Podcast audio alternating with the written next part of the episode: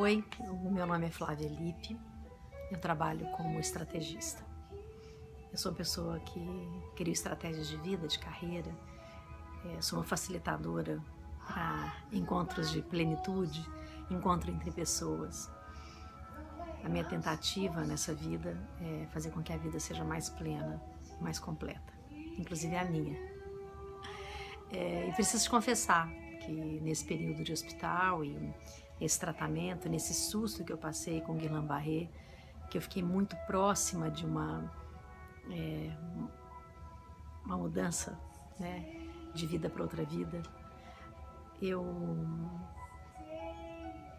descobri que às vezes é mais fácil você estar tá internado no hospital do que estar tá enfrentando o seu cotidiano. E às vezes porque o cotidiano ele está muito longe daquilo que você imaginava que fosse ser. Esse ano foi o ano mais improdutivo da minha vida. Pensando em maio do ano passado para agora.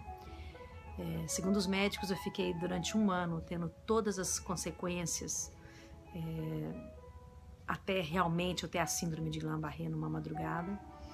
Então foi um ano muito difícil mesmo. Foi um ano é, cheio de desafios físicos, com muitas dores, é, dores que eu nunca havia sentido, enxaqueca, é, dores é, insuportáveis e vários tipos de doenças diferentes.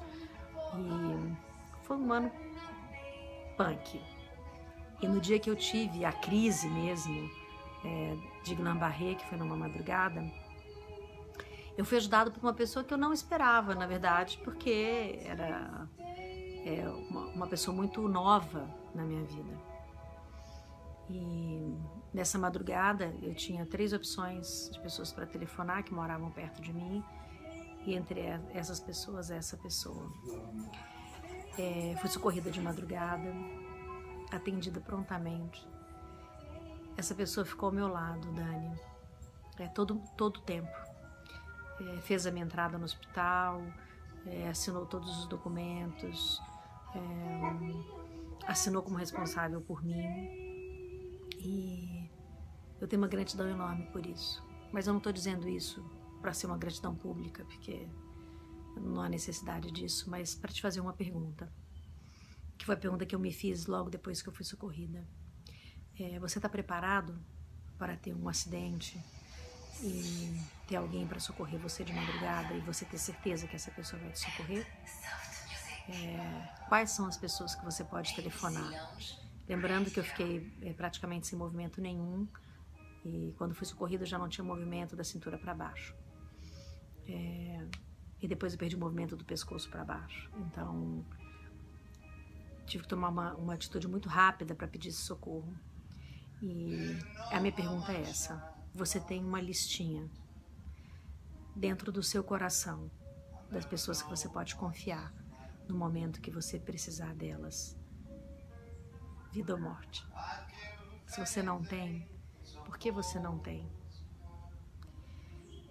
Quem são essas pessoas e quem você vai é, procurar e conversar e cultivar esse amor de amizade para que você tenha e que você possa também socorrer pessoas que você ama.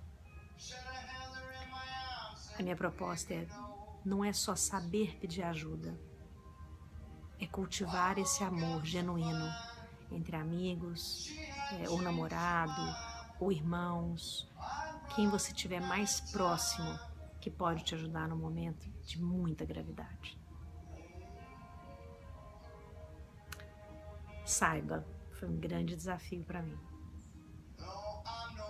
E foi surpreendente o número de pessoas incríveis que eu pedi ajuda e estiveram ao meu lado incríveis. Eu tive uma grande lição dessas pessoas. Eu sou uma pessoa tímida, reservada e muito fechada, muito na minha casa. Estou sempre disponível se alguém me pedir ajuda. Mas raramente eu peço alguma coisa. Foi um tapa na cara. Porque no momento que eu liguei, pedindo para conversar comigo, para a gente poder trocar ideia e contei o que tinha acontecido comigo, eu recebi muito amor dos meus amigos, muito amor de pessoas lindas que rodeiam minha vida. Eu agradeço muito o amor de todas as pessoas que estão ao meu lado. Então, faça aí a sua listinha. É, que seja de dois. Um. Mas, realmente, no momento de muita, muita necessidade, você vai poder pedir ajuda. Obrigada por me ouvir.